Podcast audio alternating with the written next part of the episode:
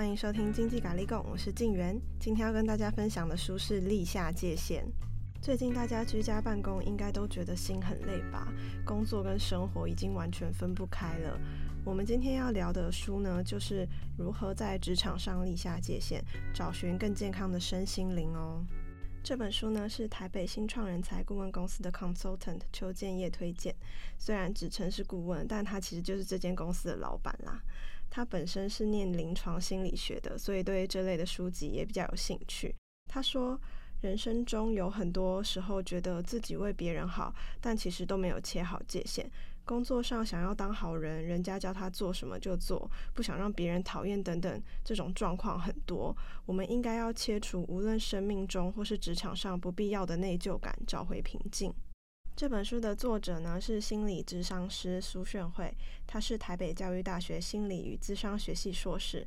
至今已经出版二十四本心理关怀与疗愈的作品，主题涵盖临终关怀啊、悲伤疗愈议题、自我人格发展等等。除了写作推动心理观点之外，也长期投入心理教育讲座、课程与工作方面。他出版的心理学推广足迹遍及各地华人社会，是许多机关单位以及民众所信任的心理专业者。接着，我们就来聊聊这本书的内容。神经学家 Earl Miller 曾说：“人不可能同时完成很多任务。如果他说可以，那代表他在自欺欺人。”他说：“人根本无法一心多用。如果你发现你的任务多到无法处理，就应该跟主管沟通，请求分担一些工作。”工作量应该跟薪水成正比，除非你拿高薪，否则你就不应该累死累活的在工作上。因为人生中还有除了工作以外很重要的人生课题要解决。虽然工作很重要，但是我们也不能把所有时间都放在工作上，对吧？在人生中会发生各式各样的事，除了生离死别之外，还会发生很多莫名其妙、乱七八糟的事。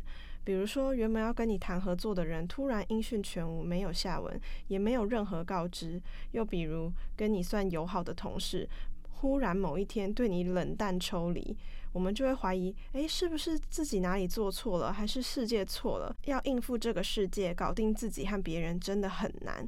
越想要看清楚这个世界的规则，就越难找到万无一失的规则；越想让别人满意和没意见，别人的不满意跟意见就越多。我们是不是时常都在这种轮回里面打转呢？每天夜晚躺在床上，就觉得自己像是在烤架上的玉米一样翻来翻去，焦虑难眠。都已经烤焦，心里总是不知道自己的人生究竟在追求什么。我觉得这是很多人都会遇到的议题。那书里面呢，就介绍了人际关系界限失守的十种类型。我们没有办法在社会上预期别人对我们的看法是怎么样子的。越是想要知道，我们就越难理解。作者呢，就举例了十种类型。第一种，过于负责和责任感偏执的自我牺牲者；第二种是人生陷于推骨牌效应的失衡者；第三种是沉溺于依赖、所求无度者；第四种是假面道德家、人际界限绑架者；第五种是推卸自我责任、得寸进尺者。再来，理性感性分不清的错乱者；第七种是想证明存在价值的内疚者；那第八种呢，是把他人当作工具的自恋者；第九种是放弃保护自己的弃守者。第十种就是不懂尊重的操控者。那书中呢，就有讲到说，因为我们现在已经到了这种人际界限失守的关系了嘛，这些关系里面有什么样子的陷阱呢？可能我们自己没有发觉，但其实很多身边不同的人都是利用这种陷阱在操控我们。现在就简单介绍职场上常见的人际关系陷阱。第一种陷阱，对你亲近的人其实是随便。其实亲近就容易对人产生一种呃轻忽啊，或是傲慢，甚至冒犯的态度。就是哎呦，我跟你都有一种互相麻烦的关系嘛，所以就是会有那种比较亲近的感觉。那我就不用对你过于尊重之类的。这个会衍生的问题是，只要我觉得你位阶比我低，资格或辈分比我浅，你都等于是我的，无论是时间啊、金钱、精神力或是注意力之类的，就会。很容易被人家掌控。第二种陷阱是我是为你好，什么事情都拿我是为你好来说嘴，这是用来满足控制欲的一种方式，把自己的付出当作是恩情，在威胁及要求别人回报。本质上就是为了他自己的利益和操控欲。那在职场上，我们也要注意是否有类似的情形发生。比如说，今天主管跟你讲说，照我说的做，我是为你好，这样你以后未来的发展会更好之类的。但但是没有人可以预见未来啊，你怎么知道说这样子做是不是真的是对的？第三种陷阱呢，就是他人的理所当然就会害你瞎忙。对方不想处理的事就叫你去做，不会解决的问题就叫你解决，什么事情都丢给你，这样的人却诶活得还不错，不止地位高，可能还有某种权利，因为他的最强武器就是理所当然的态度。这样子理所当然的态度就会让你觉得说，啊，好像我做这些都是应该的，我不应该就是跟他去 argue 还是什么的，因为。好像事情就是这样啊，那这也是一种陷阱，会害你就是，哦，好，那我就照你说的做，没事，我来，好，我知道了，这这种事情会发生，那你就会越来越忙。尼采也说过，不自主选择就只能受限于他人，所以我们不要瞎管别人的人生，谁该负责什么，就让他们自己去负责。再来一个陷阱，就是错把别人的人生当成自己的。比如说，主管告诉你，你快点把事情做完啦，你做不好也会害我被上面的长官盯，就等于说他要你为他的人生负责。可是，这真的是我们该负责的东西吗？许多主管啊，会强行干涉、越界、主导你的工作，把自己的课题也推到别人身上。但其实那应该是他自己人生后续要去面对的后果以及代价。最后一个陷阱是害怕离开关系，无法承担自我。因为主管不是讨债集团，也不是高利贷嘛，不要去威胁你重视的员工，因为那会伤他们的心，也会伤他们的尊严。除非你是为了要赶他们走了，你想要开除这个员工的话，那你 就可以这么做。越过前面的陷阱之后，我们现在就要开启我们修复与疗愈的过程。作者说，要敢于让别人失望，这才是自由的契机。你无法期待所有人都认可你，需要承受冷嘲热讽、莫名的曲解和背地里的攻击，特别是职场领域更难以避免。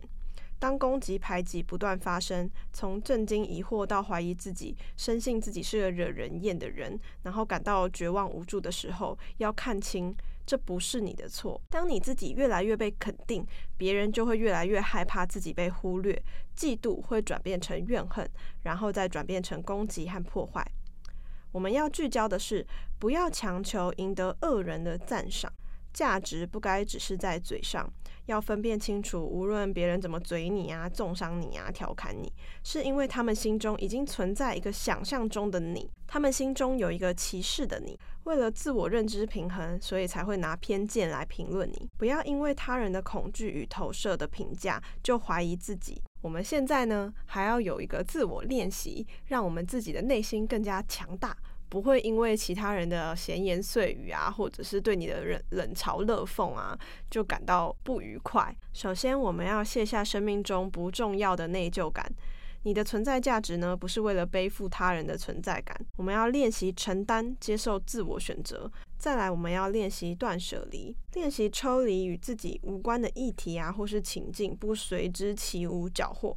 也不要因为害怕被边缘化，硬是要参与群体的鼓噪中。我们可以以“我想要冷静独处，需要一些一个人的时间”取代“啊，我很烦，我不知道自己为什么会这样”。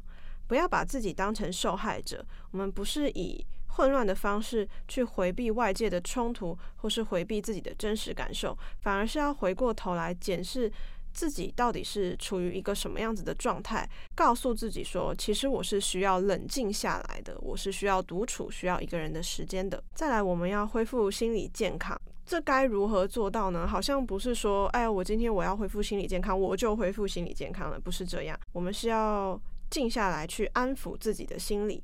如果我们安抚不了自己，那别人也无法真正安抚得了你。我们应该要体察自己的情绪来自什么需求。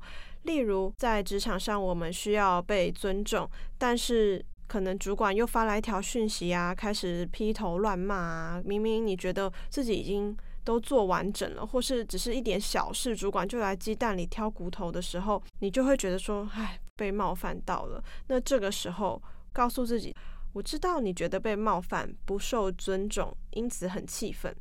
没有得到期待中的尊重，很挫折，但不代表你是一个不值得被尊重的人。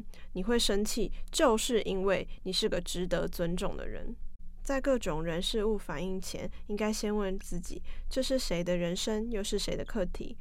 避免自己无意识地想将自己的价值观和人生喜好倾向当做正确的人生，要求别人符合及顺从，让自己不要卷入其他人的这种漩涡当中。书中呢，还有提到各种不同的关系该立下的界限。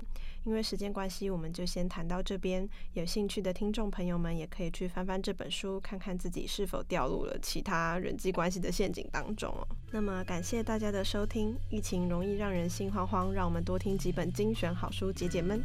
如果有任何问题以及建议，或想跟我们聊聊，请不要客气，来信告知我们，我们会很开心帮大家解答。下次再见哦，拜拜。